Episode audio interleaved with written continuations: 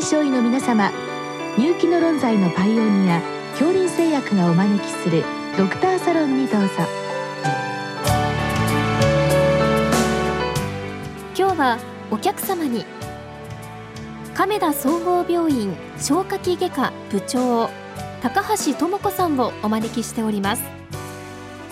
サロンドクターは防衛医科大学校教授池脇勝則さんです。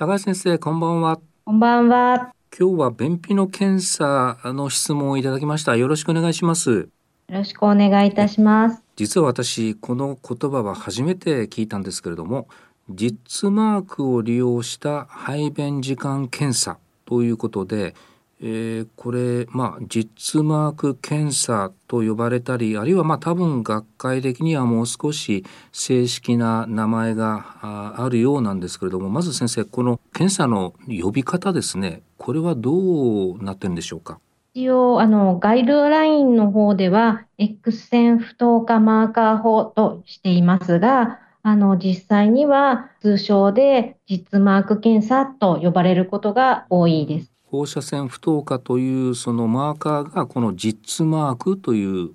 わけでしょうか。はい、そのカプセルの中にえっと20個からまたは24個のあの不透過の小さなマーカーが入っているもので、うん、それが商品名で実マークと呼ばれていますので、はい。じゃあもうこれは商品名がまあそのままちょっとこう検査になったというふうに考えてよろしいですか？あ、そう呼んでいる方が多いそうですか。これは、まあ後からまた詳しくお聞きしますが、まあ、便秘の、まあ、検査ということでこれは実際には先生どういう手順でやるんでしょうか？はいえっと、これはですねあの大腸の通過時間その前動運動を評価する検査の一つになっています。で検査方法としては患者様にカプセル1つを内服していただいてで5日後にあの腹部の単純 X 線写真を撮って、でそこに、えー、不透過マーカーがいくつ残っているかっていうことで評価します。で一応あの、いくつも方法があるんですけども、今の言った5日目で撮影する場合ですと、80%あの排出されていれば、その方のあの大腸の通過時間は正常ということになっています。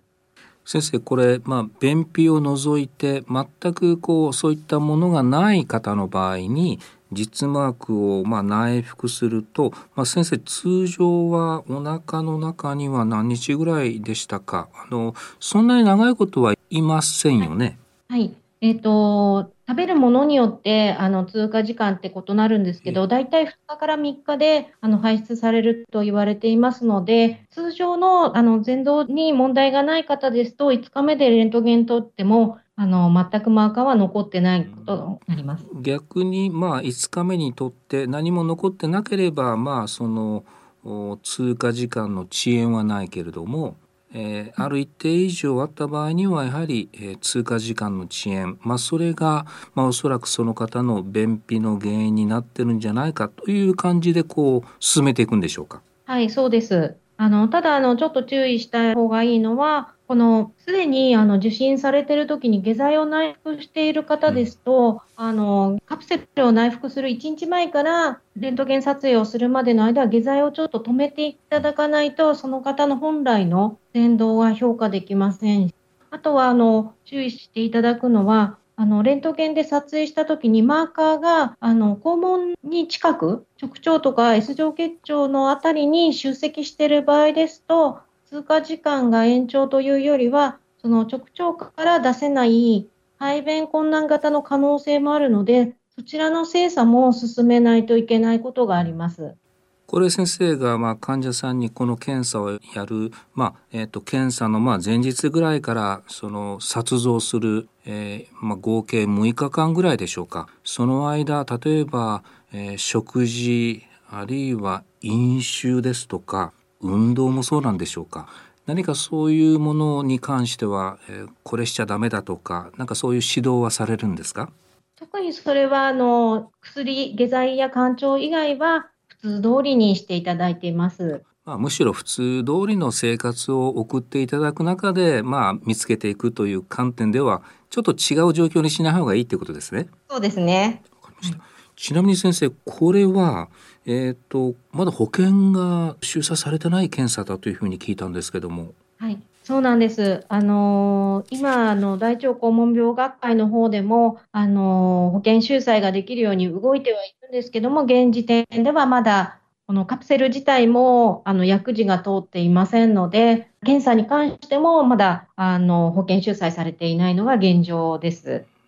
今日のご質問はどのくらい費用なんでしょうかということですが、どういうことでしょうか、これは？えっ、とですね、今現在、当院ではやってはいるんですけども、あの個人輸入になりますので、えーと、カプセル自体の費用に関税と、あと個人輸入の手数料がかなり高いのが上乗せされるので、それプラスあの自費診療になりますので、患者様の負担っていうのは、まあ、今、うちの方はかなり良心的な値段で、7、8000円ぐらいなのが現状です。まあ、そんなに高いという印象はないにしてもなかなかこれ個人輸入となると全国的にもそれほどこう普及した検査ではないということなんですね。はい、そうです。あの、値段もそうなんですけども、その手続きが本当に大変で、個人輸入に関しての手続きだったり、あとは病院、大きな病院でされる場合ですと、あの、倫理審査も通さないといけないので、じゃあ果たしてそこまでしてやらなきゃいけないかっていう方は、多分すごい対象者は少なくなるのかなと思います。まあ、そういう意味では便秘の訴えの方は結構多くて、まあ、もちろんその方たちのニーズに応えるにはあまりにもまあ条件が厳しいにしてもやはり先生方がそうやってやっておられるということはこの便秘に関しての何かこう、うん、細かい診断というか質的な評価このためにこの実マーク検査というのはまあ有益だからということなんだろうと思いますけれどもこの実マークを先生どうやって便秘のまあ診断の方に結びつけていかれてるんですか？そうですね。あの、診断としては、まず、あの、2017年に発行された、あの、慢性便秘症の診療ガイドラインを見ていて、排便回数の減少型っていうのがあるんですけども、その中に大腸通過時間の遅延型と大腸通過時間の正常型っていうのがありまして、それを区別するのには非常にいい診断材料だと思います。あと、あの、簡単だっていうことと、それとあと患者様にやっぱりあの実際に見せますと、やっぱり自分の通過時間が一目でいいのか悪いのかが分かりますので、その点のところに関しては、本当にあの、もし使えれば、すごくあの患者さんのご理解も得られやすいので、あのいいのかなとは思います。まあ、私もあまりあの便秘の種類に関しては精通はしておりませんけれども、まあ、排便日数が減少してその通過時間が遅延する、まあ、あとはまあ遅延しないタイプもこの実膜検査でわかるわけですけれども大体このところにこう収まる便秘の方っていうのは結構いらっしゃるんでしょうか？はい、結構多いと思います。はい。そうすると、まあ、そういったところまで来て最終的にはその便秘の患者さんの便秘を、まあ、あの改善させるという、まあ、介入ですね。先生どういう介入をされてるんですか？えっと、まずは、あの、アセスメントなんですけども、まあ、排便の回数が先生がおっしゃるように減少しているのかどうかっていうことと、その、遅延型じゃない場合は、あの、大腸通過時間正常型の場合ですと、代表格はやっぱり食べていないっていうことなので、食物繊維の摂取状況、あと血ですね、あの食事を欠食とかをしていないかどうか、まあ、あの偏りがないかどうかっていうのを聞いていきます。それで、あの、ちゃんと食べていても回数が少ないんであると、あの、さっき言ってたような大腸通過時間の遅延型が予想されますので、あの、通過時間を改善するようなお薬も検討していくというような感じで対応しています。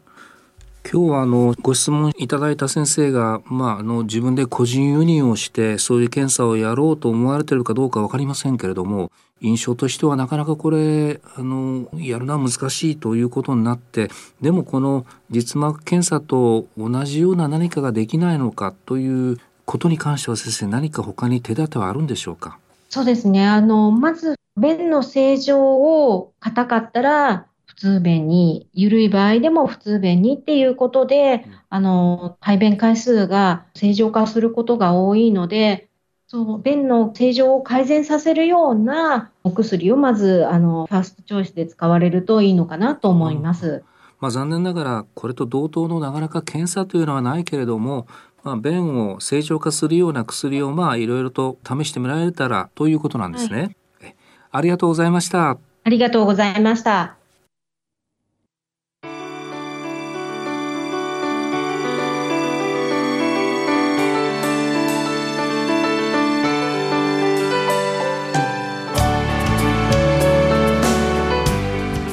客様は亀田総合病院消化器外科部長高橋智子さん。サロンドクターは防衛医科大学校教授池脇勝則さんでした。それではこれで恐林製薬がお招きしましたドクターサロンを終わります。